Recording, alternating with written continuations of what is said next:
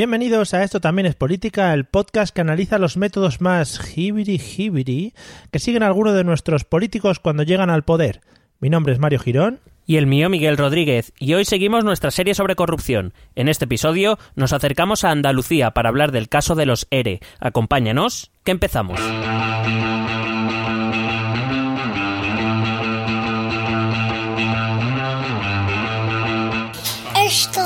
Es política.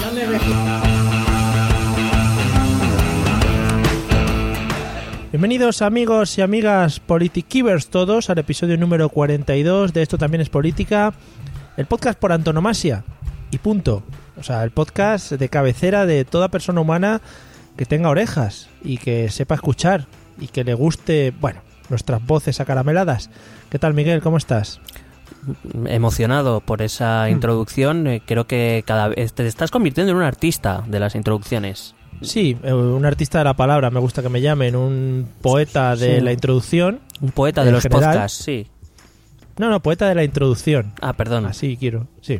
quieres aparecer en Malasaña, ¿no? Eh, En Malasa- sí, y en mi epitafio. Él fue un gran poeta de la introducción. Introdujo muchas cosas en su vida. Vale, pues nada, estando aquí ya grabado, el juez no se negará cuando eso. Hombre, evidentemente yo por eso hago podcast, por, para que el juez luego tenga pruebas contra mí en posibles casos, yo que sé, de corrupción. Y curiosamente, pues hilamos con el tema de hoy. Joder, ¿cómo ¿Qué es? ha parecido? Madre mía, y sin prepararlo, ¿eh? Y Impresionante, prepararlo, pues impresionante. ha salido así. Porque somos grandes eh, interpretadores de la palabra. De la palabra dada. En fin, Bueno, seguimos con nuestro segundo, segundo programa dedicado al tema de la corrupción. Y a mí estos podcasts me gustan, me gustan mucho porque entramos, como decía en el, en el inicio, en temas un poco jibiris. sí, bastante jibiris.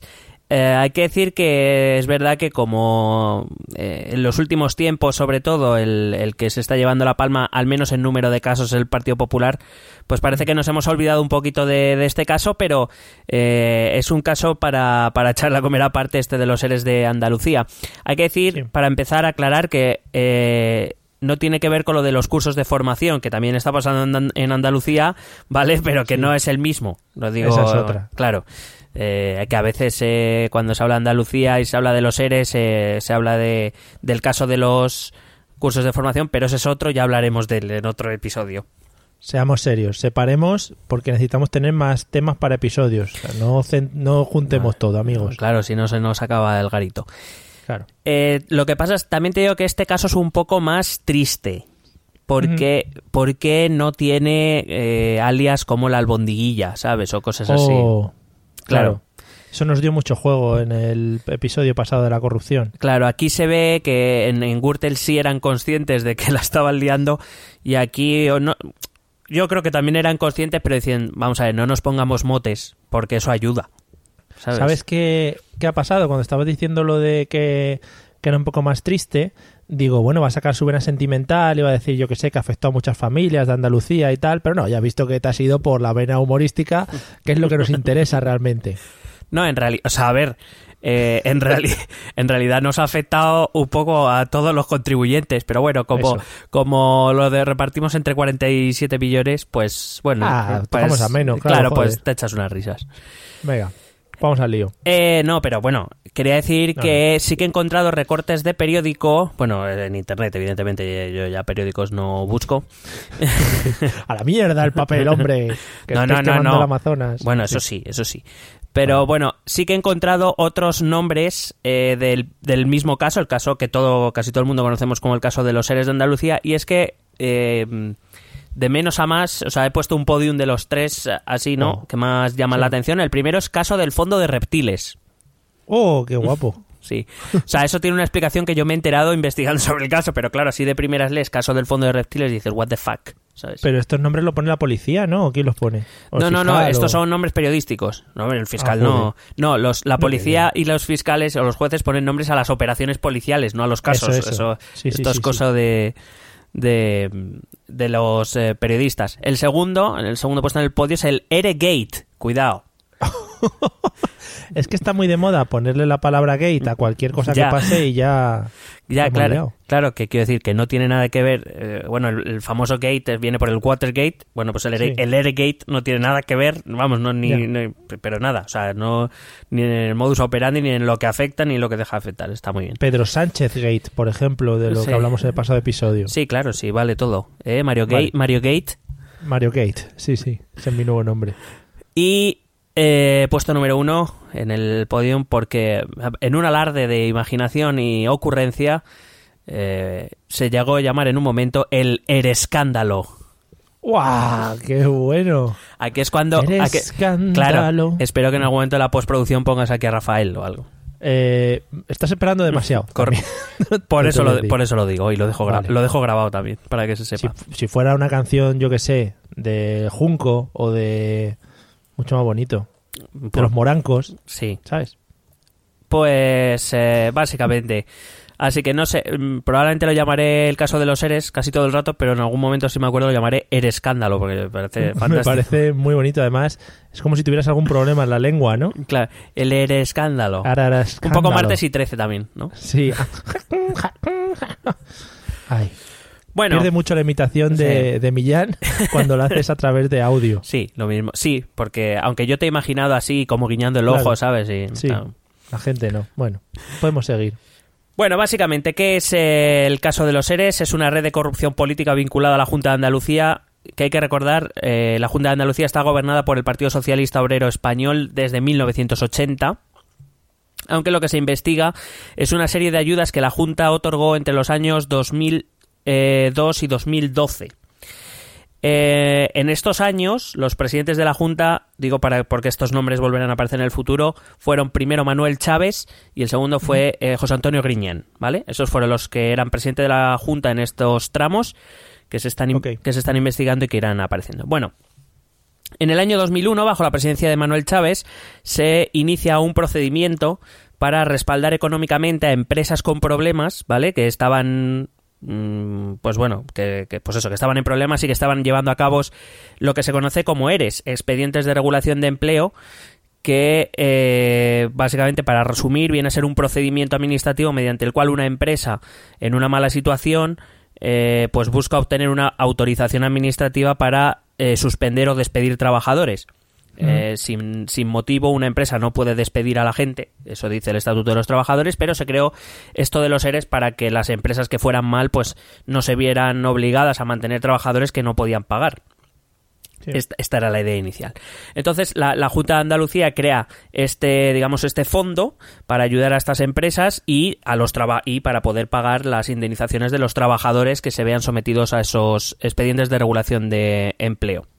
Supongo, no sé si las empresas tenían que cumplir algo específico como, yo que sé, trabajar con producto andaluz o algo del estilo Bueno, en principio tiene que tener sede so- sede social en Andalucía. en Andalucía. Sí. Eh, y luego, aparte, eh, bueno, para, para el ERE, aunque esto creo que es a nivel nacional, tenía que tener tres trimestres de, de descenso de ingresos para Ujú. poder eh, declarar que la empresa estaba en problemas y poder iniciar los ERES. Hay que decir que es todo un procedimiento, que no es...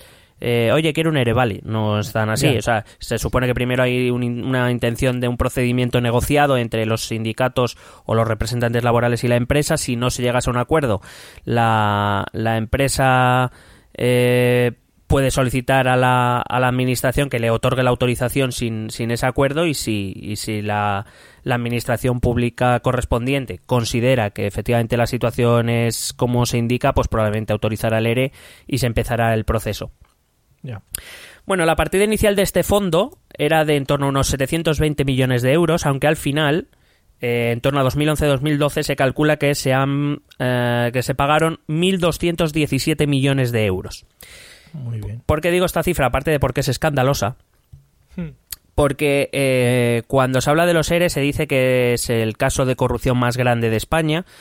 Creo que he visto por ahí que no sé si era el tercero, que no está mal tampoco, cuidado, no, no es quitarle mérito, pero es porque se dice que, claro, estos 1.217 millones le convierten en el caso más grande. El problema está, bueno, la cuestión está en que no todo este, este dinero está comprometido, o sea, es una parte la que está comprometida. Eh, eh, hay que decir que la investigación la pone en marcha una juez que ha sido muy famosa durante bastante tiempo aquí en España, la juez eh, Alaya, Mercedes Alaya. Sí. Que es la que la que argumenta que entre los eh, las partidas de estos que incluyen estos 1217 millones se incluyeron, perdón, se concedieron prejubilaciones fraudulentas pagadas a personas que nunca habían trabajado, Oye, muy buena esa. que nunca habían trabajado en las empresas afectadas o Mm. en cuyo expediente ponía que habían trabajado mucho más tiempo de lo que realmente habían trabajado. Y esto más o menos ascendía, según la jueza Alaya, a unos 13 millones de euros. Bien. se habían concedido subvenciones a empresas que no estaban presentando un ERE. O sea, que se crea un fondo para Bien. empresas que están haciendo ERES, pues parece ser que mm, bastante dinero se llevó a empresas que ni siquiera estaban haciendo un ERE, que ni siquiera estaban en condiciones de pedirlo porque estaban teniendo sus beneficios normalmente, etcétera, Sí. y que incluso se concedieron a personas que ni habían creado las empresas a las que se les concedía. O sea que ya iba todo el mundo a pillar, ¿no? Si Sí. decías, oye, que estás soltando pasta. Sí, según la jueza Laya, estos ascendería a unos 74 millones de euros. Qué bien. qué bien. muy ricos. Se concedieron comisiones muy por encima del nivel de mercado a los intermediarios entre la Junta y esas empresas que solicitaban, o entre la Junta y los trabajadores que solicitaban esas ayudas. Entre ellas se incluyen aseguradoras, consultoras, bufetes de abogados y sindicatos. Estas partidas son las que más oscilan porque, claro, mm, pescar las comisiones es lo más complicado. Eh. Se habla de en torno entre 50 y 70 millones de euros. Es decir, estaríamos hablando de un fraude que ascendería más o menos, vamos a poner, en torno a los 140, 145 millones de euros, que el Ministerio de Economía eleva hasta los, elevó hasta los 152 millones de euros, pero que la jueza Alaya no descartó en su momento que eh, se, se empezaran a encontrar aumentos de esas partidas, principalmente porque se cree que hubo sobornos a miembros de la Junta de Andalucía eh, para recibir esas subvenciones. Madre mía, estaría chulo que alguien con tiempo, eh, en todos estos, estos análisis de corrupción que vamos haciendo, vaya sumando las cifras o los dinerales que vas comentando en cada uno de ellos, para que de verdad viésemos la cantidad de dinero que, que se ha movido en estos, en estos trapicheos. Claro, y además que estamos hablando de lo que más o menos se puede seguir. Que, que, por Claro. ejemplo, en el caso de los sobornos es complicado y seguro que habrá. Bueno, a lo largo de los años se han ido eh, incrementando mucho el número de imputados, apareciendo nuevos casos, o sea que, que es todo es. eh, eh, vamos, que todo puede aumentar. Sí, sí. Bueno, todo este dinero se incluía en lo que se conocía como la partida 31L, que es lo que en el mundillo, digamos, policial y político se conoce como un fondo reptil. ¿Qué es un fondo reptil? Bueno, el- lo del fondo reptil, el término tiene un origen histórico, que esto eh, sí me ha agradado descubrirlo, Sí. que era eh, en la época de la reunificación alemana, estamos hablando de más o menos hacia finales del siglo XIX, eh, el, el canciller alemán Bismarck, que todos los hemos estudiado en el instituto, Mm. a Otto von Bismarck, pues utilizaba fondos de guerra que eran robados a sus enemigos para financiar propaganda a su favor y digamos para acallar a, la- a los que eran críticos en su en su bando. Eh, a los que en la época esos digamos los críticos se les llamaba reptiles. Por eso se les conocía como fondo reptil porque de ese fondo se les acallaba hay que decir que también se llama eh, así fondos reptiles a los fondos o a los supuestos fondos que utiliza la policía para pagar a aquellos que son delatores, a aquellos que pues eh, se, se supone que utilizan estas partidas que en principio debe- están incluidas, supongo, en las eh, digamos en las, en las arcas más secretas. Eso no está en los presupuestos Sí. generales del Estado, vaya. En los Lo fondos reservados. para- fondos reservados. Para los boca chancla y lo ponen ahí una partida para Corre- ellos. Correcto. Bueno, el caso tuvo su origen, eh, fue un origen bastante curioso. El caso tuvo su origen en torno a una denuncia que llegó hecha por el entonces alcalde de Sevilla, Juan Ignacio Zoido, hoy ministro del Interior, eh, desde Merca Sevilla. Merca Sevilla, que es los mercados centrales de abastecimientos de Sevilla, es una sociedad de capital público mixta entre eh, la- el ayuntamiento y la Junta de Andalucía, eh, que se encarga de que el abastecimiento de, de Sevilla y su zona de influencia pues se haga, se supone, en condiciones de concurrencia y de transparencia, digo se supone. Bueno, pues todo viene por... Digo, Me gustan mucho tus puntillas, el- se supone, de las cosas. Yo es que ya hay que decir se supone a todos, ¿eh? porque esto es un festival. Bueno, la empresa, hay una empresa que se llama Grupo La Raza que iba a abrir una escuela de hostelería en terrenos de Mercasevilla y para ello recibió una subvención de la Junta de Andalucía de 900.000 euros. La denuncia, que proviene del empresario, el empresario va a hablar con el alcalde de Sevilla, eh, el empresario denuncia que dos personas le exigieron la mitad de la subvención a cambio de garantizarle una subvención futura para cursos de formación. Madre mía. Los dos condenados por este caso, el caso Mercasevilla, fueron dos ex directores de Mercasevilla. O sea, que, es decir, los mandamases de la empresa pública. Sí, sí, sí. Pero claro, esta denuncia provocó eh, una investigación a todo Mercasevilla que sacaron a la luz presuntas irregularidades. eh, Sí, lo, lo que allí llamaban los trapis. Sí, correcto. En la venta de unos terrenos propiedad de la empresa a un, en un concurso público que estaba amañado, Venga ahí, ala. que se convirtió en un caso aparte.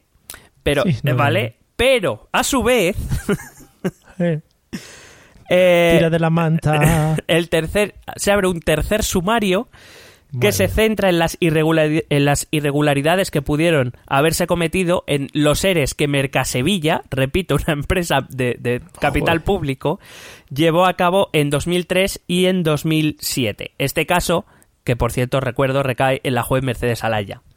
Pero tú imagínate a la jueza Laya que le empiezan a llegar esos papeles y empieza a decir, pero, pero, ¿esto qué es? ¿Pero esto qué es? ¿Pero más cosas, más cosas? ¿Pero esto qué es? ¿Esto qué es? Se pone loca. No, Se no, pone loca pues- esta señora ahí tirando. Venga, investiga a este, al otro, madre mía. Sí, sí, y, y es que ahora te voy a contar porque la, porque la juez Alaya pareci- todo le parecía poco. o sea, ahora, ahora te voy a comentar. Bueno, lo que encontró la juez Alaya fue que un militante del Partido Socialista en Andalucía, que era un residente en Baeza, en Jaén, que ni siquiera está cerca de Sevilla, o sea, eh, más cerca que bueno, Santander más está, cerca, por ejemplo. Sí, que nosotros en Madrid o tú en Valencia también, pero vamos. Bueno, pues que había sido incluido en uno de los seres sin haber trabajado nunca en Mercasevilla. Bueno, porque una vez se pasó por allí que tenía que ver a un colega y tal, bueno, eso Bien. convalida. Bueno, pues entonces la jueza Alaya dijo, bueno, voy a revisar la lista a ver qué pasa y se encontraron pues varios casos de, de gente que, que pues eso, que estaba incluido en listas de ERES que eh, por quiero decir, por estar en la lista la Junta de Andalucía soltaba pasta Hmm. y bueno, yo no la verdad es que no he sido capaz de encontrar si esta gente se lo llevaba muerto, que supongo que sí, o si se lo quedaban los intermediarios, que también, o quién se lo quedaba en realidad. O sea que al final el caso de los seres salta por culpa de, de otra cosa. O sea, Sí, se sí. descubrió algo más grande por culpa de algo un poco más pequeño. Exactamente. De hecho, este, este es el caso de los seres, el tercer sumario que se abre del caso Mercasevilla, o sea, el tercero. Ya. Eh, hay que decir que luego se abrió otro más. Eh, después del Hombre. de los seres, también iniciado por la jueza Alaya, eh, contra los gestores de Mercasevilla por prevaricación y malversación en la adjudicación de la gestión de una guardería para la empresa. Venga, o sea que Mercasevilla estaba fenomenal todo. Saneada, estaba saneada. Todo transparencia. Sí. Madre mía. Bueno, desde el año 2000, la Junta ah, ah, de Andalucía ha subvencionado prejubilaciones en más de 68 empresas que se acogieron a los planes públicos de empleo, esto, esto que, estos fondos que publicó la Junta de Andalucía. Hay que decir que esto no es ilegal. No es la, la ilegalidad no es esta, no es esto lo que se está juzgando, aunque pueda ser éticamente discutible el hecho de que una eh, administración pública subvencione ERES mm, sin te- vamos, porque sí, básicamente. Pero bueno, más allá de lo ético, no es que sea ilegal. Ahora bien, lo que sí es un fraude. Lo que es un fraude es la inclusión en la lista de personas que no habían tenido relación con las empresas en cuyas listas estaban incluidas o eh, sí que lo estaban, pero por ejemplo, hay un caso de un hombre que trabajó 170 días y por lo visto había cotizado como 42 años. Hmm. O sea, me lo explicas Bueno. porque Es que el tiempo se mide diferente en Sevilla. Claro. Estamos hablando que de más o menos de unos 6.000 casos que se han analizado, se han encontrado 300 casos de fraude o posibles casos de fraude, o cerca de 300. Que tú dices, bueno, 300 entre 6.000 es uno de cada 20, que no me parecen Ya. pocos tampoco, ¿eh? Pero ese es el típico caso de, oye, que mira, si lo haces así te dan no sé qué, pues tírale, tírale, tírale para adelante, vamos, dale, dale. Oye, ¿te importa gente, que pues, incluya tu nombre y la pasta que nos den no la repartimos? Bueno, pues venga. hombre, venga, venga, ala.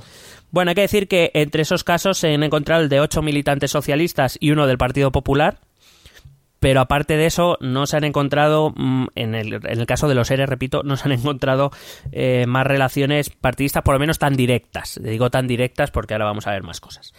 Claro, porque, yo, perdona, yo siempre estoy acostumbrado cuando se oye cosas de este caso relacionarlo mucho más con el Partido Socialista. No, no, sí está relacionado con el Partido Socialista, eh, pero concretamente el caso de los seres mm, hacia la mala gestión y sobre todo hacia la bueno, sobre todo eh, eso, a la, a la mala gestión de lo público. Y ahora vamos a explicar Ya. por qué. Ya, ya, no, vale. es, no es que el, Que se estuviesen llevando la pasta.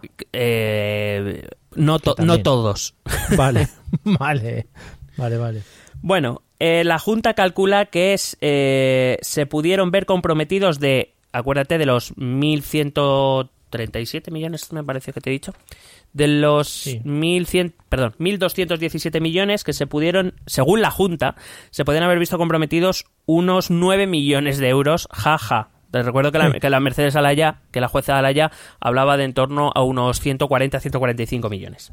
Claro, esto es como las, las manifestaciones, ¿no? Según Claro. los organizadores, según la policía. Correcto, según la COP y según la SER.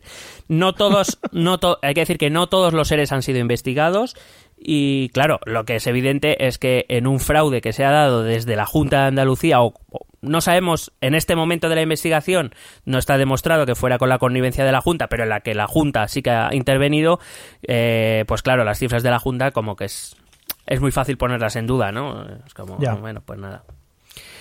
Eh, las subvenciones a empresas en crisis, que era otra, acuérdate, hablábamos de prejubilaciones y ahora las subvenciones a empresas en crisis ascendieron a unos 85 millones de euros eh, y que estaban gestionadas, y aquí es donde empieza el tema del Partido Socialista, por el director general de empleo de la Junta de Andalucía, un tal Francisco Javier Guerrero Benítez, eh, que, que decidía básicamente por lo que le salía de los huevos. Pero, Claro. pero, perdón, pero lo más cojonudísimo de esto es que es un tío. Perdón, por eh, este, este lenguaje es el lenguaje del pueblo, que nadie se enfade. Es- Supuestamente, eh, siempre. Sí, ¿eh? supuestamente un tío. Eh, esta persona tiene, o sea, puede repartir 85 millones de euros como le venga en gana sin ningún tipo de control gubernamental ni parlamentario. ¡Ole! ¡Ole! Pero eso, eso estaba establecido así cuando se especificó esto de las ayudas a las empresas. Pues, El- sincera- decir, sinceramente, como, sinceramente claro, no lo algo sé. así ¿eh? como confiamos en este tío este dinero para que lo reparta. Claro, eh, sinceramente no lo sé, pero ese es lo que se le achaca, lo que se le debe achacar al Partido Socialista de Andalucía en primer lugar, que es como, pero qué cojones estabais haciendo. O sea, le dais a alguien 85 millones de euros para que los reparta, ale, a su libre albedrío. ¿Y a, y a quién le importa, hombre? Hombre. Claro, muy No bien. sé. Bueno, hay que decir que Guerrero, este tal Guerrero, eh, he llegado a leer noticias en las que se afirma que llegó a autorizar, bueno, perdón, se afirma según el sumario, o sea que esto, según los, eh, los diferentes jueces está aceptado, llegó a autorizar peticiones de subvenciones que le llegaban en un POSIT. Hombre, pues, o sea, la- lo que pone en un POSIT, eso va, vamos, a misa. Ya, Estaba muy bien. Se le calculan cerca, eh, no sé, no hace mucho que no voy a misa. Se, se, se calcula que concedió unas 900 subvenciones irregulares. Mm. Muy bien. Hay que bien. más de la mitad de estas subvenciones, en torno a unos 50 millones de euros, fueron casualmente o no a municipios de la Sierra Norte de Sevilla con alcaldes socialistas. Vaya. Que empezó por ahí, no le dio tiempo a llegar a los otros. Ah. Y este es el momento en que te voy a, dar a sacar dos figuras que no tienen mote, pero bueno, que aún así pues llama, me han llamado la atención. La primera es Ángel Rodríguez de la Borboya, Hombre, ya con el apellido ya le vale, ¿eh? Al pobre. infancia jodida. Eh, Bueno, este hombre era alcalde de... eh, espérate porque no sé ni lo que he puesto. De Cazalla de la Sierra, Mm. en la Sierra Norte de. Sevilla. Sí, pero casualmente era el hermano del expresidente andaluz José Rodríguez de la Borbolla, que fue el segundo Vaya. presidente de la Junta entre 1984 y 1990, que era el que estuvo antes de Chávez, y casualmente también este hombre era accionista de tres empresas que recibieron más de 6 millones de euros. Casualmente. Y supuestamente. Claro. La segunda figura se llama Juan Francisco Trujillo y es Mm. el chofer de este Francisco Javier Guerrero Benítez, que es el que... ¿Vale? Muy bien. Bueno, pues Sí, sí. este tal Trujillo eh, afirmó ante el juez que eh, el tal Guerrero se autorizó a él mismo y al chofer ayuda por valor de millón y medio de euros. Claro que sí. Se suponía que para constituir dos empresas y una granja de pollos en la Sierra Norte de Sevilla, que por supuesto ni empresas, ni granja, ni pollos, ni nada. Que también vaya giro, ¿no? Meter ahí al chofer. Es como si estuviéramos jugando al Cluedo. Pero cuidado a la afirmación del chofer. Ese dinero se gastó en cocaína, copas y prostitución. Vamos ahí, claro que sí, volquete de putas. es que eso es como tiene que... Así se trabaja en España, coño. Claro que sí. Bueno, pues eh, estas dos figuras ahí de momento las dejo. De las Es pre- que, eh, dime, dime. De todas maneras, es que hay gente que es que no sabe, men- no sabe mentir bien o no sabe actuar bien y dice lo primero que se le pasa por la cabeza. Este señor dijo, pues venga, vamos para allá. Hombre, la verdad es que si tú dices, me he gastado un millón y medio en cocaína, en mm, prostitutas, en bebida, pues, pues, eh, pues bueno, pues es creíble. Joder, sí, eres Mayweather. Bueno, de las presuntas prejubilaciones encontradas, la más destacada es la de un tal Antonio Fernández García, que era exconsejero de empleo de la Junta de Andalucía entre 2004 y 2010, Vaya. incluido en la empresa vinícola González Vías, donde figuraba como trabajador eh, desde, eh, o sea, su fecha de alta es el día de su nacimiento. ¿Qué te parece? Es que ni dos vueltas le dan, ¿eh? Al asunto, ni dos vueltas. Es en plan, Pero- calcula, ¿no? Cuando tengo que cotizar en la empresa para que me des la, No, no, pero- la, la prejubilación. Pues tira. Tu fecha de alta, la de nacimiento, bueno, sí, esa me vale también, ¿sabes? o sea, yo, claro, pero sinceramente, esto está amparado en una sensación que yo creo que tenemos todos, que es, pero si ni se lo van a mirar. Ya. Sí, sí, es- pasa eso y de, muchas veces. y sí, de sí. hecho, ya has visto cómo hemos llegado al, al caso, o sea, por chiripa, porque si no Sí, aquí de nadie mira nada. Madre mía. Otro caso que te he traído es el de Francisco Rodríguez Donaire, que es exalcalde y consejero socialista del Ayuntamiento de Valverde del Camino, en Huelva. Trabajó durante un tiempo como administrativo en las minas de Río Tinto, Huelva, pero en la lista del ERE eh, aparecía como minero. ¿Por qué? Mm. Básicamente porque el minero cobraba una prejubilación mucho más cuantiosa. Claro. Muy Pues rica. Hmm. Te traigo también el caso de Ramón Polo, que es el militante del PP, este el único que encontraron, que es exconcejal en La Carolina, en Jaén, que fue prejubilado con solo 170 días trabajados. Eh, Mm. El portavoz del PSOE, y esto, lo más gracioso, no, o sea, esto no es gracioso, me refiero, pero la situación, lo, lo cojonudo, o sea, es que como sale un militante del PP, saltea el tal Mario Jiménez, que no sé si te suena, es el que ha sido el portavoz de la gestora socialista, el, el andaluz Sí. este de gafas, que sale a hablar Sí. cuando sale a hablar Javier Fernández. Vale, Sí. pues eh, eh, era el, el portavoz de peso en el Parlamento, pues el tal Mario Jiménez se indigna y empieza a pedir explicaciones de, Claro. ¿sabes? Que hay uno del PP, ¿sabes? Oye, que os estamos dando comisiones también a vosotros, claro, entonces es como todo fa- eh. fabuloso. Y a lo que el presidente del PP en Jaén, un tal José Enrique Fernández de Moya, eh, le dijo que lo que estaba haciendo el PSOE era, o sea, había incluido a uno del PP para poder acusarles a ellos. Y es como, muy bien, o sea, esto es una mierda fabulosa. Vaya dos... eh, Bueno, eh, te he traído el caso, un caso paradigmático, porque yo me he quedado traumatizado. ¿Tú te, Dale, Iker, tú- coméntame el caso. ¿Tú te acuerdas de un jugador de fútbol que se llamaba Pizo Gómez? Hombre, sí, sí, sí me acuerdo. Pues está, el nombre. está imputado. Vamos. por cobrar Madre un- mía. eh, se suponía que él llevaba una empresa que iba a cobrar una, tra- una, una subvención de estas, pero casualmente en vez de la empresa él recibió un cheque a su nombre, o sea, si, si va a su nombre no va al de la empresa, evidentemente, No, no, por no. 491.000 euros. Mm, vaya. Se equivocaría alguien ahí en el trámite. Bueno, los posits Mm. que se traspapelan. Claro, se lo pondría en rosa, que se ve un poco peor. Y- Claro. También está el caso de Álvaro Ruiz Mateos, Hombre. sí, el hijo de Mm, del Ruiz Mateos de toda la vida, del que te pego leche. Sí, uno de los 2.000 hijos Sí, que tiene, ¿no? Que son todos iguales a él, por cierto. Sí, porque es, es para, para no equivocarse. Bueno, pues este recibió una póliza de seguros de 2,4 millones de euros a su nombre también, en vez de a la de em, la empresa Dul. Lo que pasa es que Vale. tirando del hilo se, ha lleg- se llegó al padre, a José María Ruiz Mateos. Vaya. Qué sorpresa también, ¿eh? Sí, no nos lo esperábamos nadie. Con, sin, sin nueva rumasa parecía muy limpia. Mm, si tenía unos anuncios de televisión cojonudos. Salían todos los de los flanes saludando. Hola amigo, amiga, amante de la política, perdona que te interrumpa en este momento álgido del episodio. Ya sé que estás ansioso por conocer pues, quién se ha llevado todos nuestros milloncetes, ¿no? Vas a tener que esperar un poco porque te tengo que contar una cosa pues muy emocionante que venimos hablando de ella en episodios anteriores. Sabéis que si sois seguidores del podcast, hemos abierto un Patreon en el que podéis apoyarnos económicamente.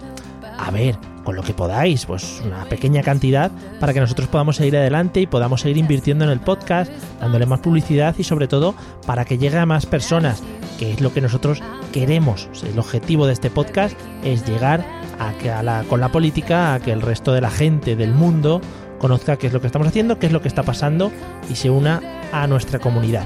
Así que ya sabéis, simplemente tenéis que entrar en patreon.com barra esto también es política y ahí explicamos nuestros objetivos, recompensas, cómo hacerlo, etcétera, etcétera. Cualquier aportación que podáis darnos será muy bienvenida y estaremos agradecidos eternamente. Patreon.com barra esto también es política. Pasas por allí, echas un vistazo y me cuentas. Y ahora ya te dejo que sigas escuchando el caso de los seres, porque es que es, es vamos, pamear y no echar gota.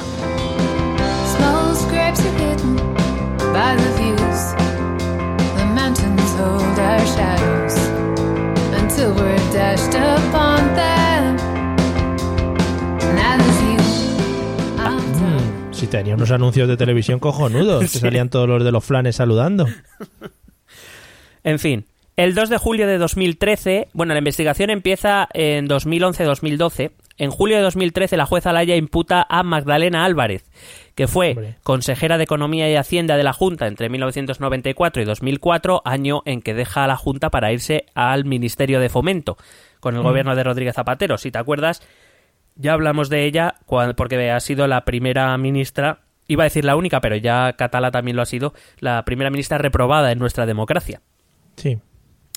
El 10 de septiembre de 2013, a los pocos días de, la dimisión de Griñán como presidente de la Junta de Andalucía y su sustitución por Susana Díaz, eh, la jueza Laya publicó un auto en el que imputaba a Manuel Chávez, expresidente de la Junta, a José Antonio Griñán, ya expresidente de la Junta, y a los exconsejeros Antonio Ávila, Carmen Martínez Aguayo, eh, Manuel Recio, Francisco Vallejo y José Antonio Vieira todos aforados, por lo que a partir de ahora la audiencia de Sevilla no puede, en un principio, llevar a cabo los autos y empiezan a intervenir el Tribunal Supremo para los expresidentes de la Junta de Andalucía, no porque fueran expresidentes de la Junta de Andalucía, sino porque en ese momento Griñán era senador y Chávez era diputado, y entra también el Tribunal Superior de Justicia de Andalucía para todos los aforados del Parlamento andaluz. Se les acusa de prevaricación y malversación de fondos públicos. Que por cierto, no me ha gustado que lo hayan cambiado porque me gustaba más cuando era malversación de caudales públicos. Era mucho mejor. Oh, qué bonito. Claro. Sí, porque parece como ríos de dinero. Claro. Cuidado que... Hombre, Oh, a ver si así tomamos conciencia de lo que se nos está yendo en esta mierda. Bien. es verdad, es verdad. Tenía, tenían que hacer algo en plan eso. Mirar, vamos a llenar eh, el Bernabéu, el Calderón y el, Mira. y el Camp Nou con el dinero que nos han robado. Y así veríamos ya realmente todo lo que estamos perdiendo. esto es como los incendios. Los incendios no los extienden a- no los entiendes a que te dice son como siete campos de fútbol. Pues esto es igual. Nos están Claro. robando como ocho Santiago Bernabéus. Madre mía, chato. Todo lo que nos están robando. Bueno, una de estas exconsejeras imputadas, Carmen Martínez Aguayo, que era exconsejera de Economía y Hacienda, reconoció, cuidado esto, eh, agárrate el culete, Eh, reconoció que cuando era viceconsejera, estamos hablando, era presidente de la Junta Manuel Chávez, consejero de Economía y Hacienda, que es como el ministro de la, de la Junta, sí. Eh, José Antonio Griñán. Y viceconsejera de Economía y Hacienda, es decir, la segunda de Griñán, está eh, Carmen Martínez Aguayo. Bueno, pues esta lo que está diciendo es que reconoció que no prestó atención a los informes de la Intervención General del Estado entre 2005 y 2007 en el que decían que el procedimiento por el cual se estaban repartiendo las ayudas no era idóneo. Pero esto llega a la viceconsejera y se lo pasa por el forro.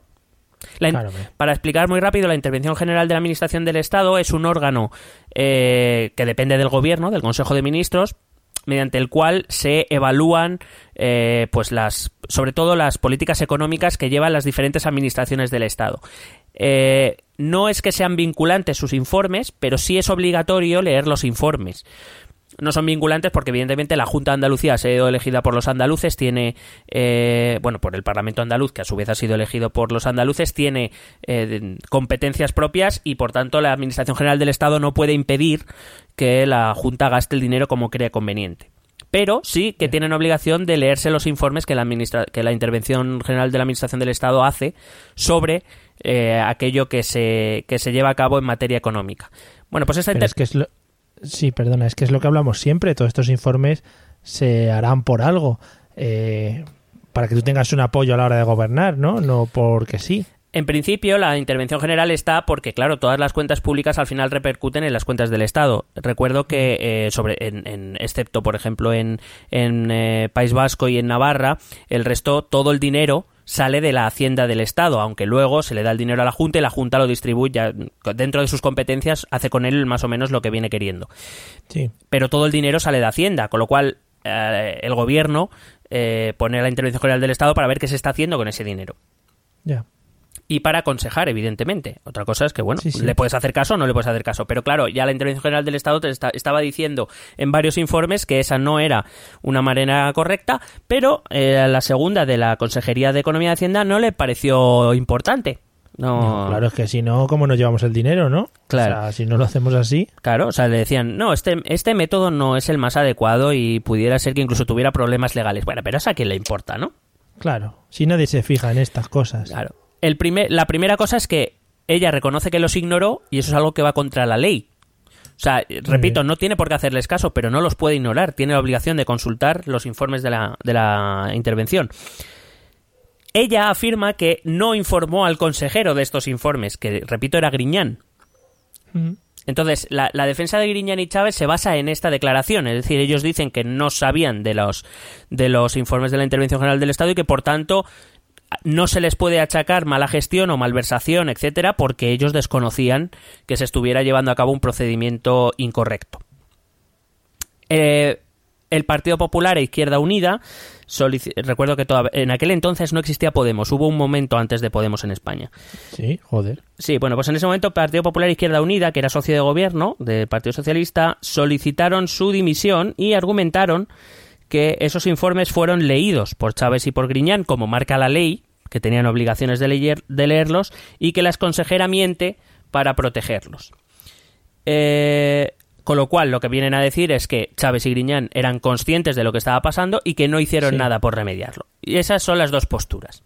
Pero eso al final es su palabra contra la del otro, ¿no? O, Eso. Bueno, no, sé- no sé si quedará algún registro de lectura o algo así. Esa, bueno, pues eh, la, eh, la jueza Laya, por ejemplo, pidió los diarios de los del Consejo de Gobierno de la Junta de Andalucía de los durante 10 años para ver si en algún momento se había recogido que se hubiera hablado de los de los informes de la Intervención General del Estado.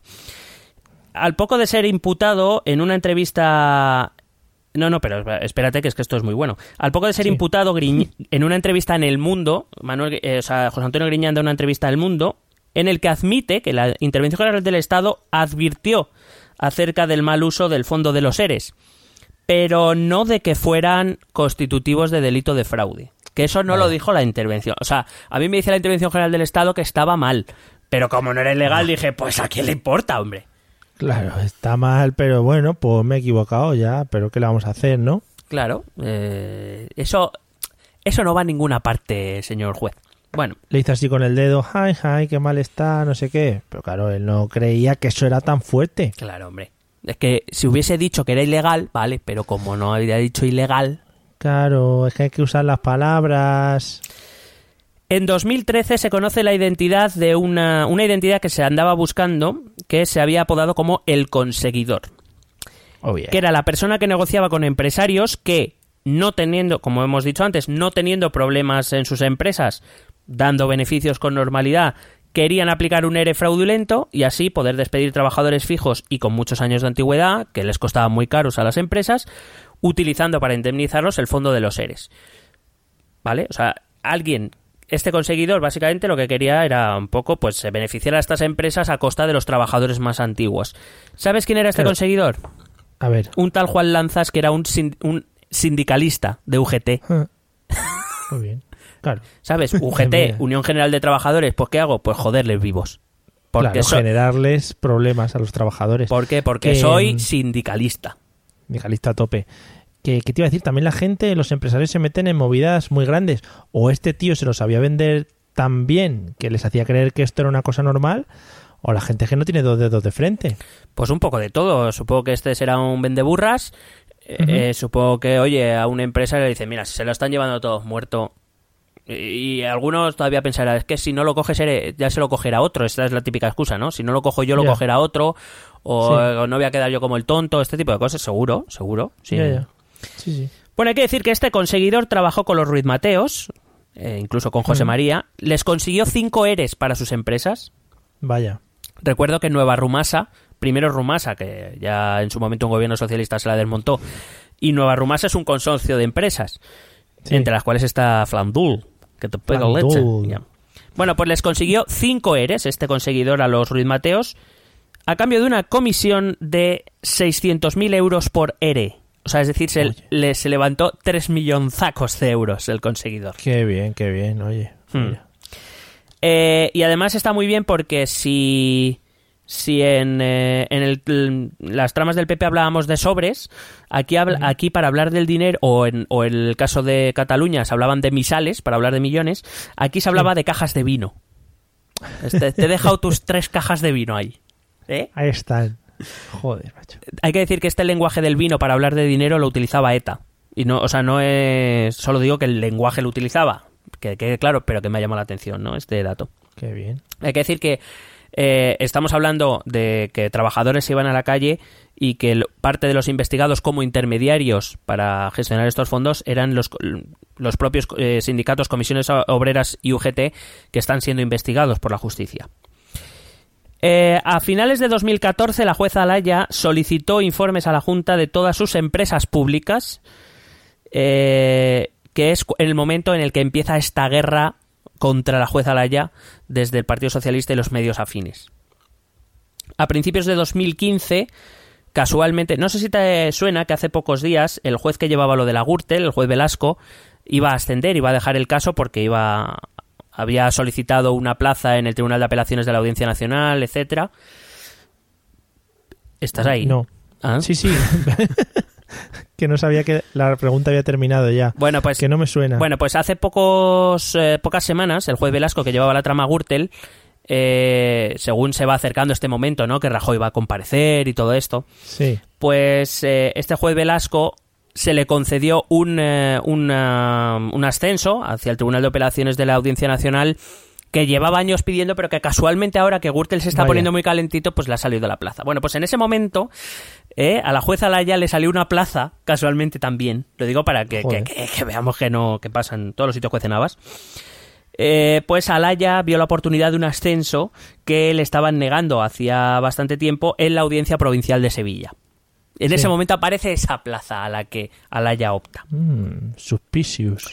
En este ambiente, sus- ah, recuerdo que Susana Díaz adelantó elecciones eh, por su conflicto, eh, gran parte motivado por esto de los ERES, tenía un conflicto con su socio de gobierno Izquierda Unida, aparte, pues bueno, la, la Junta había que renovarle las listas porque estaban petados de, de imputados, etcétera. Sí. Entonces a Alaya se le concede el puesto en la audiencia provincial, solicita una prórroga para acabar la instrucción de sus macrocausas, eh, porque como te he dicho, para Alaya no era suficiente. O sea, es tal el, el, tamaño de esta macrocausa, y aún así Alaya decidió que no se iba a dividir para que fuera más rápido, que era inescindible y que eso no se podía dividir, en contra de la, del criterio de la Fiscalía Anticorrupción, del Tribunal Supremo, del Tribunal Superior de Justicia de Andalucía y de la, fisca- y de, y de la Fiscalía del Tribunal Supremo. O sea, todo el mundo decía que había que dividirlo para eh, agilizarlo, porque Sí. ya llevaban cuatro o cinco años de instrucción y, y, eh, cada vez salía más mierda, y que eh, vamos a dividirlo para ir sacando cosas adelante, porque si no, tal. La jueza Laya se negó siempre. Mi- Pero, cla- claro, la idea de negarse en ese caso, que es para que otros no cojan el tema y se pueda ir desvinculando gente o cosas de ese estilo. Desconozco las motivaciones reales de la jueza Laya, con lo cual yo no voy a juzgar. Un- un- el Partido Socialista te dirá que era porque que era pues igual que se le atacó a Baltasar Garzón, ¿no? Por este, Sí. se le ponía la el juez estrella, ¿no? Que quiere el protagonismo, con igual que se hizo con Ruth también con la trama Gürtel, etcétera. Dependiendo de cómo a cada uno le vaya la vaina, pues eh, lo criticará de una manera o de otra. Ya. Mientras el Tribunal Supremo, que había recibido el sumario de Griñán y, y Chávez, sigue instruyendo por su parte y el Tribunal Supremo, por su lado, también empieza a imputar a más gente. Claro, hombre. ¿Vale? Entre ellos a dos exconsejeros de presidencia de la Junta, Ana Moreno y Gaspar Zarrías, que son senadora y diputado eh, respectivamente. Hay que decir que ella fue ex- exculpada por el Tribunal Supremo en 2015, pero no Zarrías, que sigue imputado a día de hoy. Poco después, el Tribunal de Cuentas cifra en 252 millones de euros el dinero que las empresas se llevaron de forma fraudulenta. Muy bien. Muy ricos. Poco después se confirmaba la imputación de Chávez y Griñán en mitad de la campaña electoral andaluza. Y aquí es cuando empieza la gran famosa guerra que tuvimos en 2015 y 2016 y que se día de hoy seguimos teniendo entre quién es, quién es peor, Gürtel o Eres. ¿Eh? Ya. Eh, ¿Quién quién? Bueno, según avanzan los procesos y el número de imputados aumenta, resulta que pues empieza lo típico, ¿no? No, Yo no sabía, yo no tenía responsabilidad, eso no lo decidía yo, etcétera, etcétera. Sí, lo que se llama hacer una infanta. Correcto. Eh, una infanta Cristina, por favor. Cristina, sí, Eh, sí, porque, vamos a la pobre, claro. porque la pobre Elena... Mm, efectivamente, la pobre Elena. Esa frase. Bueno, el Consejo General del Poder Judicial aprueba finalmente en eh, noviembre, eh, perdón, el movimiento de Alaya. Se hace cargo del caso la juez María Ángeles Núñez, que inicia inmediatamente la división del caso, tal como pedían todo el resto de estamentos judiciales. Eh, había solicitado eh, este- esta división la había solicitado todos los que te he dicho antes, hasta seis veces, en seis ocasiones. Alaya se había negado siempre. Pero Alaya en ese momento hace un movimiento impresionante y pide una eh, pide incorporarse una comisión de servicio que es, digamos, todavía no voy a ocupar mi plaza por un tiempo y así puedo seguir con los seres. Sí. Mientras esto se decide, la realidad es que la, la nueva juez, la juez eh, Núñez, es la titular y se suponía que Alaya debía obedecer a la juez Núñez, porque ella era la titular. Y entonces aquí empezó un- una guerra de juezas. Madre mía. Sí, sí, o sea, es, es impresionante. Eh, al final, en octubre ya de 2015, la justicia andaluza aparta a la jueza Alaya por no colaborar con la titular, que era su obligación. Eh, decisión respaldada más tarde por el Consejo General del Poder Judicial. Y en ese momento, Griñán y Chávez, que han dimitido de todos sus puestos, de todo, de todo lo que podían dimitir, pues obviamente, ya que no son ni senador ni, ni diputado, van a la audiencia provincial de Sevilla, donde está la jueza Alaya. La jueza Laya ahora está en la parte de las apelaciones. Es decir, después, si sale una sentencia en contra de ellos y estos apelan, se encontrarán con la jueza Laya. Como esto de- Esperándoles. Esto, esto, Vaya. o sea, esto lo ha hilado un, un guionista. Venir. Sí. Bueno, eh, un dato así curioso. El 30 de octubre de 2015, la juez Núñez ordena detener a un empresario, un tal Eduardo Pascual, que ya estaba imputado por otro caso y estaba fugado por llevarse 36 millones de euros Claro que sí, hombre. a través de la consultora Vitalia. Es verdad que se han archivado algunos ca- algunas eh, causas por eh, prescripción. Hay que recordar que llevamos siete años de instrucción. Por prescripción médica Sí, casi, ¿eh? sí. Ah.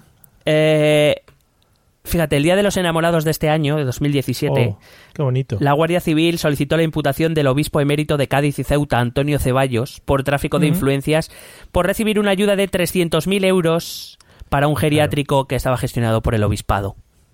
Mm. Las declaraciones, no, sobre todo lo he traído porque las declaraciones del obispo emérito son, yo la pedí, esta ayuda la pedí con buena voluntad. ya, oiga, pero usted fue a la Junta y le sacó el dinero sin hacer solicitud ni nada. Está muy bien. Bueno. Ya que estaban top trincando, eh, Hay que decir que a mediados de este febrero se ha sorteado el tribunal que juzgará a Chávez y a Griñán en la audiencia provincial. Hay que decir la pieza política, te recuerdo que ya se ha separado la pieza, hay una pieza política que es la primera que se va a juzgar. El presidente elegido en este sorteo fue Pedro Izquierdo. Este juez fue secretario general de Justicia de la Junta de Andalucía entre 2008 y 2014. Ujú. Gobierno socialista, todo claro. Ya. El PP recusó a este hombre y el- la audiencia lo ha aceptado, así que se tiene que elegir a un nuevo a un nuevo miembro de este tribunal, por tanto, de momento el juicio sigue pendiente. Hay que, Lo que es echarlo a sorteo, lo que es echarlo a sorteo es para que quitarse el marrón de encima, ¿no? Sí, porque además es muy extraño porque normalmente los casos van según rotación, o sea, hay. X salas y pues según van llegando se van distribuyendo y si te toca te toca. Y que lo hicieran por Sí. sorteo pues llamó un poco la atención. A mí por lo menos me llamó la atención. En cualquier caso, la última noticia así interesante del caso de los seres es que el 11 de mayo este Eduardo Pascual que te he dicho antes que estaba fugado ha sido detenido en Burkina Faso. Hombre, un país, bueno, pues muy de visita a pasar por allí. Sí, eh, he de decir, ya antes de darte el último dato, que me, me fascina cómo es posible que la- los jueces, las- los fiscales y la, y la policía son capaces de encontrar a un tío que se va a, a Burkina Faso. O sea, ¿cómo llegas hasta él? O sea, a mí me flipa, o sea, he de decirlo. Sí. no sé, sí, la verdad es que no lo sé.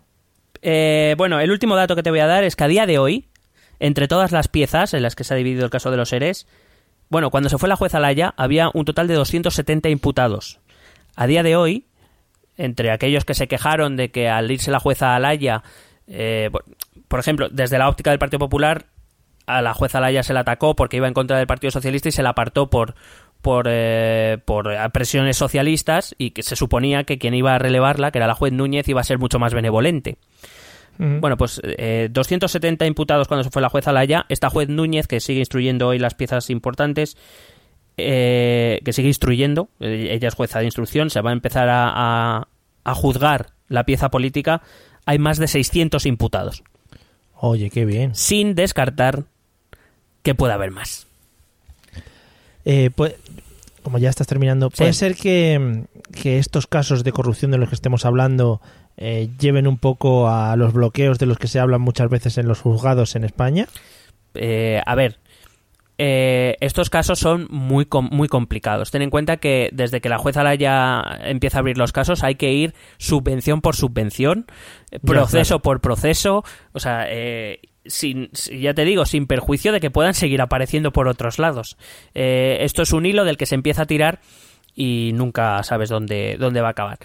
Eh, es verdad que estos macroprocesos se alargan en el tiempo mucho y se alargan Sí. por dos razones. Primero y principalmente por la complejidad. Como eh, fíjate, hemos tocado palos de casi todos los sitios que pueda haber en Andalucía están relacionados con los ERE, igual que cuando hablábamos de Gürtel. Y segundo, porque es verdad que los, los juicios de los juzgados de instrucción, es decir, los que recaban toda la información para dársela al tribunal posteriormente, eh, no tienen demasiados medios. O sea, Ya. que esta, esta investigación la haya llevado la, la jueza Laya ella sola eh, durante cuatro años, evidentemente ha conseguido mucho, ha investigado mucho, ha encontrado muchos datos, pero me pregunto si con, con algunos jueces ayudantes, como por cierto el Tribunal Superior de Justicia de Andalucía solicitó al Ministerio de, Justicia y no ha recibido eh, refuerzos, pues, eh, pues claro, las, las causas se, se dilatan. Y por eso también, por ejemplo, resultó muy polémica esa reforma de la justicia, que por cierto está... Está... eh, ahí, ¿cómo sale? Eh, bueno, está... ¿Pendiente? No, no es que esté pendiente, que está... mm, ¿En proceso? que no, que se sacó una ley y se llevó al Tribunal de Europa, eh, está apelada en Europa porque, porque quería limitar las, las instrucciones a seis meses. Claro, en, si, si todo esto que te he contado en siete años y todavía lo que te Claro. rondaré morena lo tienen que hacer en seis meses y sin medios, ya me dirás tú. Lo que evi- evidentemente parece es una maniobra para no querer que se investigue demasiado. Eh, Europa, por cierto, ya le tiró de las orejas a, a España diciendo que eso no podía ser, que evidentemente hay, hay casos y casos, habrá casos en los que sí que se pueda limitar la instrucción a un tiempo determinado, pero es que hay otros que es imposible ni por tiempo ni por medios. Y yo creo Claro. que este, igual que el de Gürtel e igual que otros que se siguen investigando a día de hoy y que contaremos por aquí, eh, pues eh, evidentemente con seis meses, por muy prorrogables que sean cada seis meses, hasta un máximo de, de 18 meses me parece que era, es que es imposible. Han dicho desde Bruselas, con los mangantes que sois, ¿cómo queréis resolverlo en seis meses? ¿Eh? Lo que, lo que, lo que habéis hecho en 80 años lo queréis resolver en seis meses, estáis tontos. Madre mía, qué orejas que sois.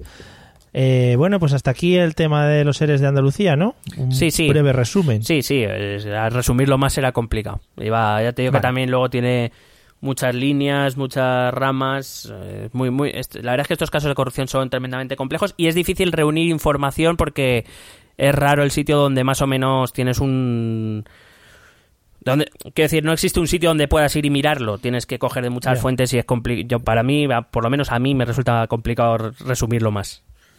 Bueno, pues ha quedado muy, muy clarinete. Eh, espero que a nuestros amigos politikers también. Y eh, os vamos a dejar con los métodos de contacto. Y luego después, quedaros, porque tenemos 30 segundos siempre en todos los episodios de gloria. O sea, gloria bendita para vuestros oídos. De gloria bendita. ¿Quieres preguntarnos algo? ¿Proponernos algún tema? ¿Exponernos tu opinión? Ponte en contacto con nosotros. Es muy fácil. Envíanos un correo electrónico a esta dirección. Esto también es política.gmail.com. También puedes escribirnos en nuestra página de Facebook. Esto también es política. O en nuestra cuenta de Twitter, arroba etepolítica. O si lo prefieres, visita nuestro blog. Esto también es política.wordpress.com. Recuerda que puedes suscribirte a nuestro canal de YouTube. Y si quieres charlar con nosotros directamente, únete a nuestro grupo de Telegram. Busca el enlace en nuestras redes sociales. Porque tú también formas parte de Esto también es política. Que justo antes de los métodos de contacto has hecho el chiquito. Y no sé si sabes que el domingo fue el cumpleaños de chiquito en la calzada. Aquí todo lo hilamos, Mario. Todo lo hilamos. 85 añazos. Ya ves. Eh, Está como un chaval, ¿te, acuer- ¿eh? te acuerdas tú esa época en la que tampoco estaba Podemos, por cierto? Eh, Hmm. eh, donde todo el mundo imitábamos a Chiquito. Todo el mundo. O sea, no quien, no, puido. quien- quien no imitara a Chiquito era un aburrido. Hombre, era un filtro de nada, era pradera. Eh, podéis, eh, en los métodos de contacto que acabáis de escuchar, por favor, mandadnos audios de Chiquito relacionados con Sí. política, por favor. Los Tampoco igual, o en Telegram también, audios Sí, o, haciendo el o por. Telegram, por el correo, por donde queráis, nos mandáis audios Mm. haciendo el chiquito con algo de política que podamos así meter en el programa. ¿Qué te parece? Por favor, pecadores, Un caba- vemos. caballo viene de Bonanza. caballos blancos, caballo negro, en fin. Eh, amigos, esperamos que os haya gustado y que os hayáis enterado de esas pequeñas corrupciones que en Miami, en Miami españoles, eh, para que no cojáis dinero vosotros de las cajas. Si la veis abiertas con billetes, no metáis la mano, que eso es muy malo. O eso creo. Eh, y nos vemos en el próximo episodio que va a ser, bueno, pues espectacular como todos. Su- Así que, Supuestamente. a ver, mi despedida de hoy va a ser hasta luego, Lucas. ¡Beseter!